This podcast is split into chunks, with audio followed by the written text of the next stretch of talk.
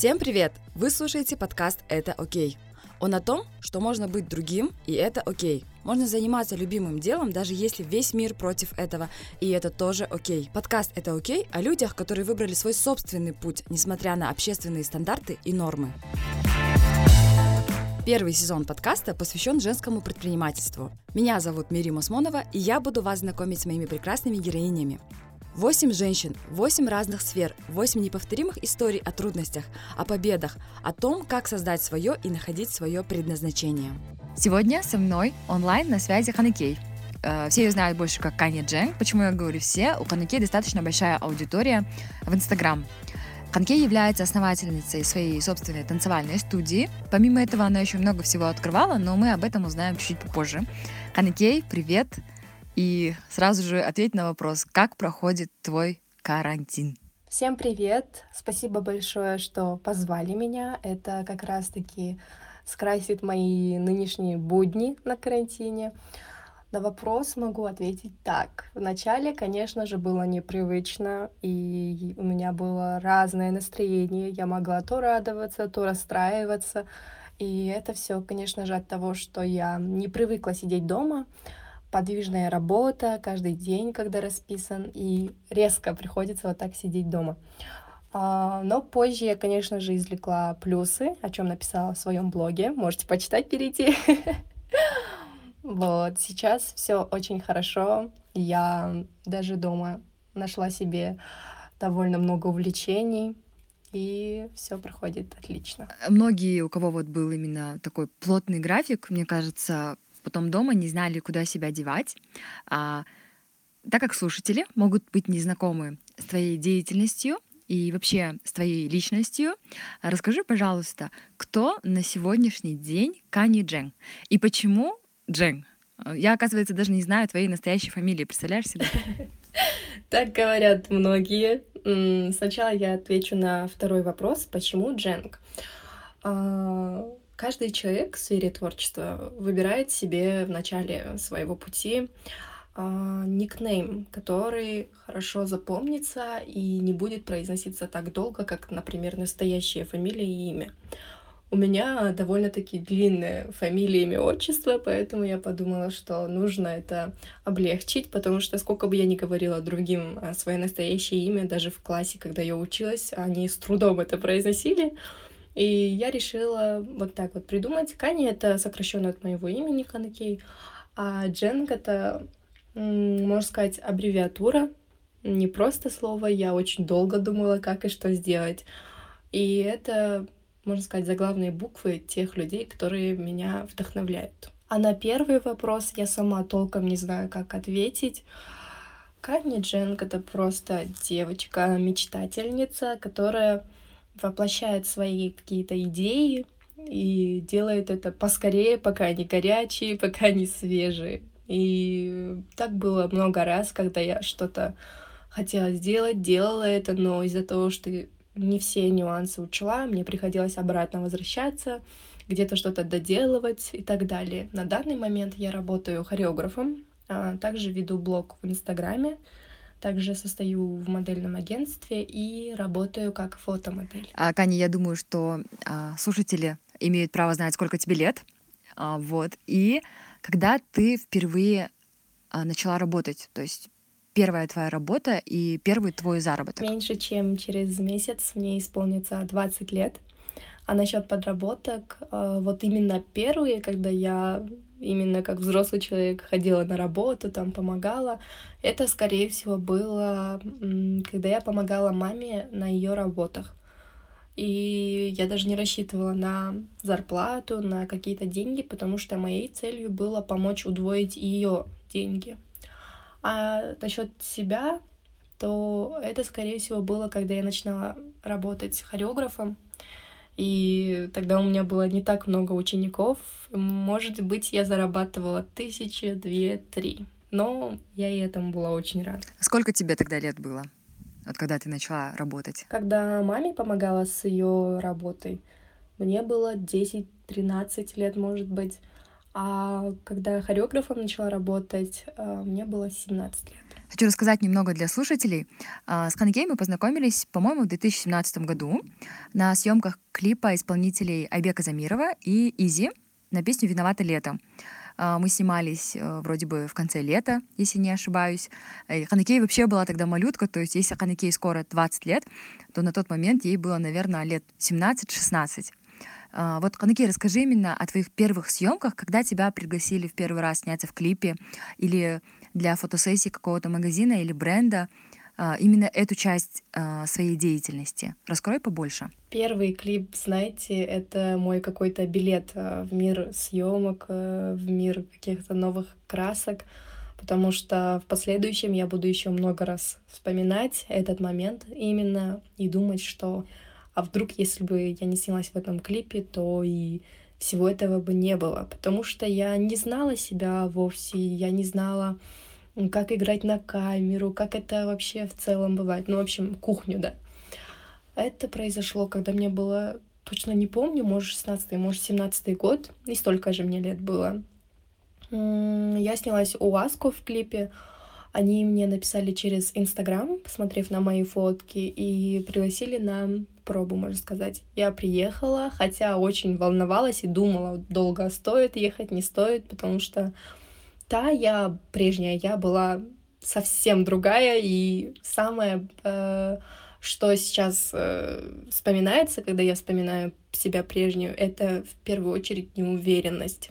Неуверенность во всем, в себе, э, в своих силах, э, и вообще в целом пройдет ли это хорошо, нет, я облажаюсь, и вот эти вот вечные вопросы, да, в голове, которые подавляют. После были уже другие клипы, но я там можно сказать, была уже более раскрепощенная, опытная, хоть чуть-чуть где-то. И весь мой страх остался именно в этом первом клипе. А насчет магазинов, это происходило как-то так, то, что они смотрели на меня через Инстаграм, писали, я приходила, снималась, уходила, и это не было так страшно, так именно сниматься в клипах или в рекламах, там еще что-то. Потому что это фотографии, и их можно переснять, можно себя вести как угодно.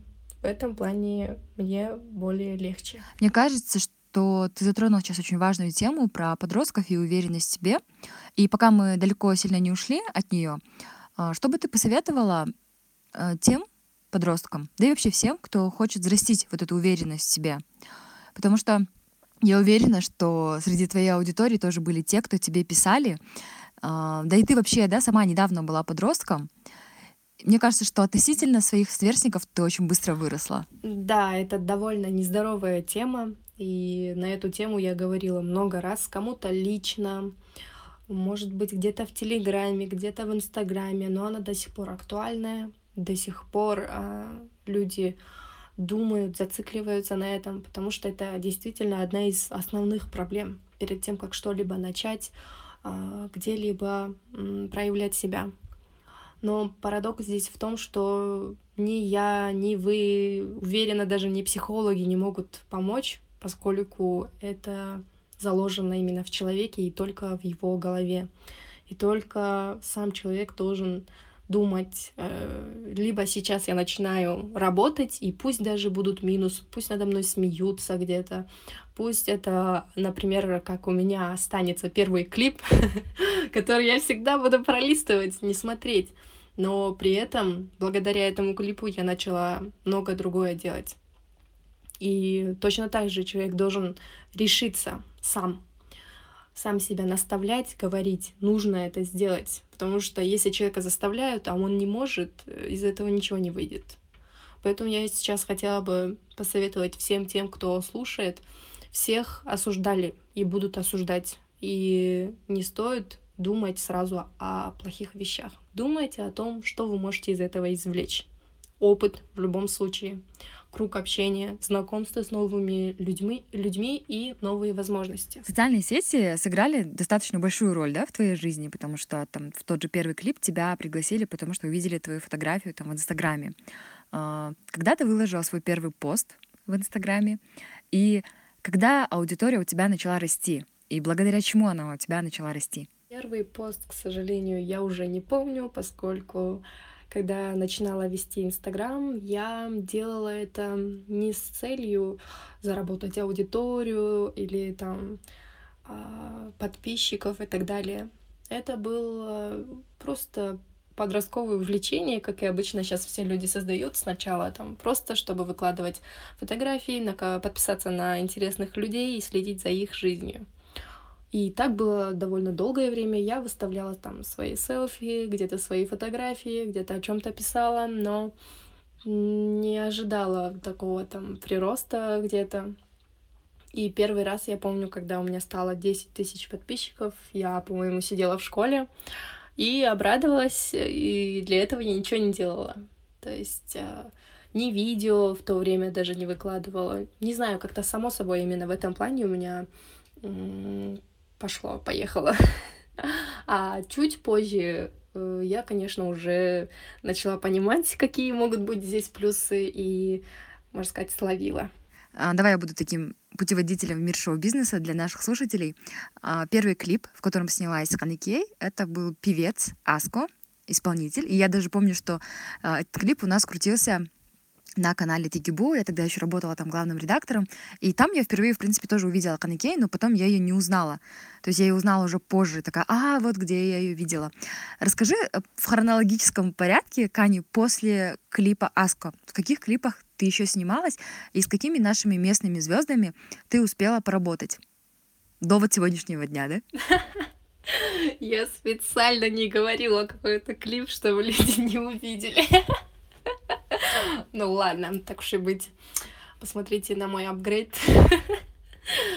Ой, честно, я уже не помню даже, в каких клипах снималась, потому что со временем уже относишься как-то, ну, клип и клип, что-то такого, да? Сейчас я постараюсь э, перечислить, но, может быть, где-то я пропустила что-то. Первый был клип э, Аску с Йоминдечи. После этого Айбек Замиров, вот, который мы уже упомянули выше, После этого была певица Азалия Умер Белиги. Я там танцевала с группой. После же, по-моему, Заман, э, группа Заман, Карандаш, где я такая с корешкой, вот этот клип мне нравится. А потом я еще снималась у Нурлана Насипа, мадам, тоже я там с, кор- с корешкой. Еще был клип а, этого Жан Сабыров, Айдана Дека. И я недавно еще снялась в одном клипе, но пока что информация конфиденциальная и не могу сказать. И также получила еще одно предложение на карантине, но будем об этом уже думать после. Вау, мне кажется, у тебя такой крутой список, и еще и он пополняется. Короче, будем ждать новых твоих работ. А пока у меня тут назрел вопрос. Когда ты заработала впервые с клипа, а, еще с каких-то, может быть, съемок, да, и с Инстаграм.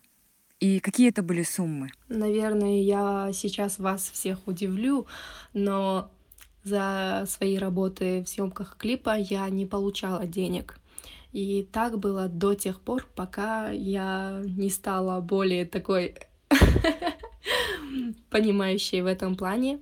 Раньше, когда мне говорили и условия перечисляли. Я такая, а давайте я просто снимусь, потому что это мне самой нравится. А сейчас я уже подхожу к этому как к работе, знаю, сколько труда э, бывает потрачено на съемках, хотя кажется со стороны легко. Первый раз э, за съемки я получила деньги в клипе Жана Сабырова 200 долларов, учитывая, что я ему еще ставила хореографию. А в рекламе, через рекламу я получила 100 долларов э, за рекламу какого-то мессенджера, уже честно не помню, может быть, он сейчас уже исчез, но я тогда была очень рада и думала, некоторые люди, оказывается, тратят такие деньги на рекламу. А сейчас это обыденно, это как бы всем понятно и ясно. К своему возрасту, мне кажется, это уже много чего успела сделать. И вообще поколение Z, оно такое деятельное, такое крутое. Я всегда восхищаюсь и считаю, что а, Кани является таким ярким представителем поколения Z. А, Кани, расскажи теперь о своей танцевальной студии. Это твое первое детище, которое ты открыла сама или нет? Ты что-то до этого открывала? Во всяком случае, как я сейчас вспоминаю, когда там листала твою инсту, Вот, что-то ты открывала или же танцевальная студия — это твое первое детище? Да, можно сказать, что первое, поскольку даже в сравнении с магазином или с другими делами, которые я делала параллельно, здесь будет потрачено очень много нервов, труда и прочего. Как пришла идея создать свою танцевальную студию? Было ли страшно и вообще какие шаги ты предпринимала, когда вот осенило тебя, да, что вот надо это сделать? Это все решилось в один вечер, когда я ужинала со своей группой, и в целом у нас тогда было немножко такое настроение шаткое, то ли закрыть все это дело, то ли продолжать и делать это прям до максимума. И мы решили тогда попробовать э, сделать все самим, поскольку до этого были все-таки при другой студии. И как-то вот эта вот лампа, когда загорается, когда все обсуждают, и это вдохновило нас всех. И мы как-то быстро тогда очень решились на это. Но, конечно же, как я еще и говорила выше, потом мы встретились со всеми минусами, нюансами, и довольно сложно открывать свое дело, но перед этим нужно обязательно э, вспомнить все и рассчитать все. Что было самым сложным для тебя, вот, когда вы начинали и впоследствии уже, когда вы работали? Понятно, да, что у тебя была какая-то команда, э, люди, но все равно лидером, руководителем была ты. Сложность еще заключалась в том, что я привыкла делать все самой. И даже если мне где-то помогают, ну, это какой-то малый процент. Поэтому я вкладывалась полностью, бегала то там, то здесь. И, конечно, это в какой-то период привело меня к тому, что я уже не особо этим горела, а просто сгорела, можно сказать. Но все равно не бросала. Ну и, естественно, сам план — я вообще люблю писать и планировать что-то. Мне кажется, это даже интереснее, чем сам процесс. Нужно все представлять в голове. И тогда есть вероятность, что именно так и произойдет. Первым делом, конечно же, нам нужно было поискать место. И в маленьком нашем городке найти танцевальное место это довольно трудно было. А, мы также немного искали, нашли место, которое мы уже знали до этого, и решились, ну, давайте хотя бы тогда там начнем, и, может быть, чуть позже мы уже расширимся. А денег не искали, поскольку у нас, э, можно сказать, э, был какой-то оклад на это дело, и мы копили. А, вся реклама э, и набор э, в нашу студию происходила, естественно, через мой Инстаграм и через Инстаграм студии, которую я создала и рекламировала. И мы запускали, может быть, какие-то акции, там, приведи подругу, получи скидку и так далее.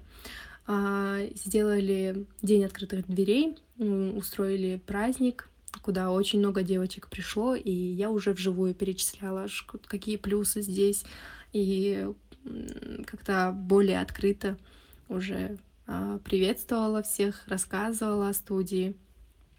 И как-то так произошло. А, то есть, э, скажем так, клиентов вы набирали через а, твой личный Инстаграм, верно? Да, это всегда так происходило. И даже когда я преподавала в других студиях, я всегда спрашивала, откуда вы узнали про меня? И практически всегда был ответ через ваш Инстаграм. То есть в наше время Инстаграм — это действительно очень хороший помощник. Девочки, мальчики, имейте в виду. Сколько времени существует твоя танцевальная студия и сколько учеников у тебя было на момент, когда вы уходили на карантин? Мы отделились в ноябре и вернулись где-то через два или три месяца, но уже на других условиях.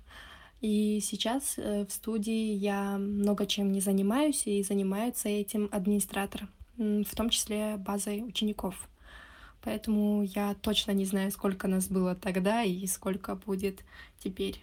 Кстати, я забыла упомянуть, что мы вернулись именно в старую студию, где мы до этого занимались. Как отразилась э, пандемия на твоей деятельности? То есть я уверена, что у тебя было что-то запланировано и много чего отменилось, верно?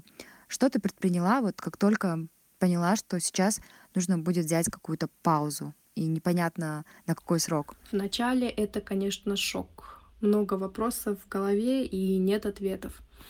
Но чуть позже пришло осознание, что это идеальный способ передохнуть отдохнуть, а, много чего запланировать. А, также дома можно заниматься саморазвитием и запланировать много чего нового. И, может быть, я сейчас пойму, что именно я хочу. Как проходит твой день? То есть вне карантина твой самый обычный день? Вне карантина он проходил всегда по-разному, но всегда насыщенно потому что я еще планировала каждый день, где-то в заметках я всегда писала раз, два, три, четыре, пять, где-то вот столько пунктов у меня было, куда нужно сходить, где нужно принять участие, где мне нужно побывать, с кем встретиться, и это практически всегда так было. Даже если я брала выходной, это было, может быть, э, раз или два раза в неделю я проводила время дома. Сейчас уже пойдут э, завершающие вопросы.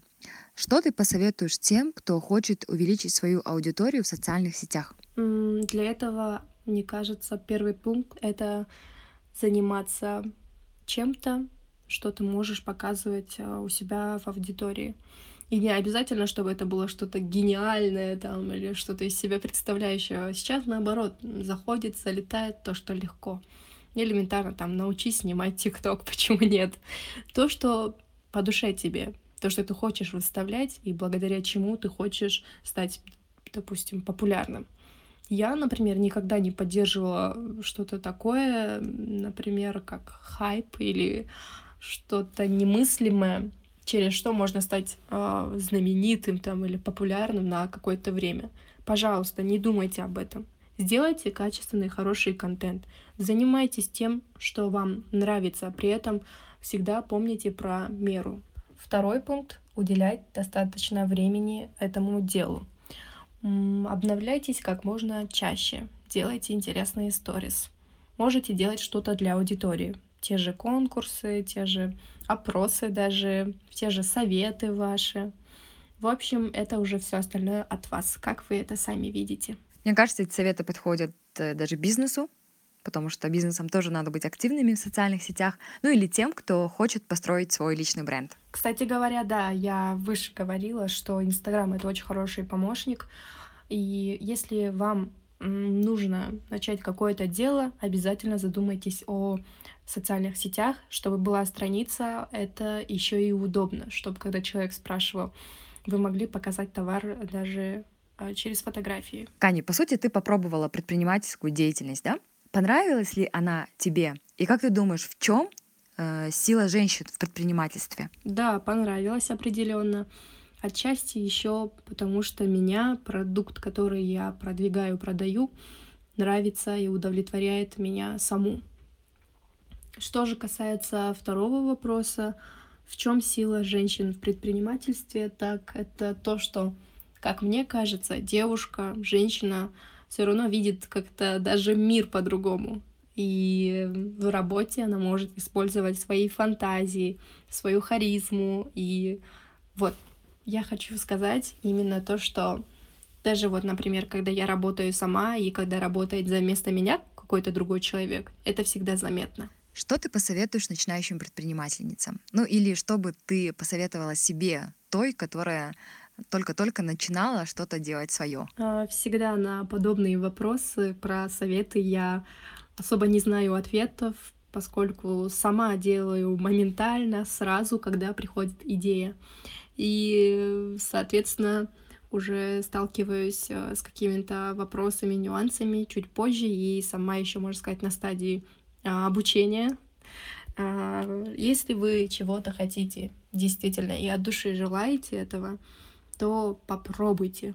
Лучше попробовать и пожалеть, чем не пробовать и жалеть, согласитесь? И топ твоих книг, э, не знаю, какой-нибудь литературы, или, может быть, это какие-нибудь э, видео, может быть, это какие-нибудь твои там кумиры, а, для тех, кто сейчас находится в поисках себя, в поисках своего и, может, действительно что-то хочет э, изменить в своей жизни. Посоветую вам три книги, которые я прочла в прошлом году, и они оказали на меня наибольшую энергию. Первое — это сердце, живущее в согласии. Второе — куда приводят мечты. И третье — подсознание может все. Прочтите эти книги, пока у вас есть время на карантине. Последний и такой уже традиционный вопрос э, всем моим гостям. Считаешь ли ты себя счастливым человеком? Да, я считаю себя счастливым человеком. А, на это указывает много факторов, но я бы хотела сказать, что для счастья многого не надо. Например, э, меня может э, осчастливить даже моя собачка одним а, своим видом. Спасибо большое, Кане, за этот классный разговор. И я очень рада, что наконец-то я тебя поймала для нашего подкаста. А, надеюсь, что и слушателям будет интересно. Мека, спасибо вам тоже большое. Слушатели, вам тоже благодарна за то, что зашли, и я надеюсь, вы дослушали до конца. Если еще будут у вас какие-то вопросы, вы всегда можете найти меня в Инстаграме. Сейчас кто-то не оставит ссылку мою? Всем пока! Хорошо проводите время дома. Спасибо большое всем, что уделили свое время и послушали подкаст «Это окей». Подписывайтесь, оставляйте свои комментарии, делитесь в сторисах и отмечайте Мирима Смонова и окно.world. Мне очень важна ваша обратная связь. Еще раз спасибо и пока! Подкаст создан при технической поддержке Central Asia Design Hub и финансовой поддержке фонда Сорос Кыргызстан. Мнения, выраженные в материале, не обязательно отражают точку зрения фонда Сорос Кыргызстан.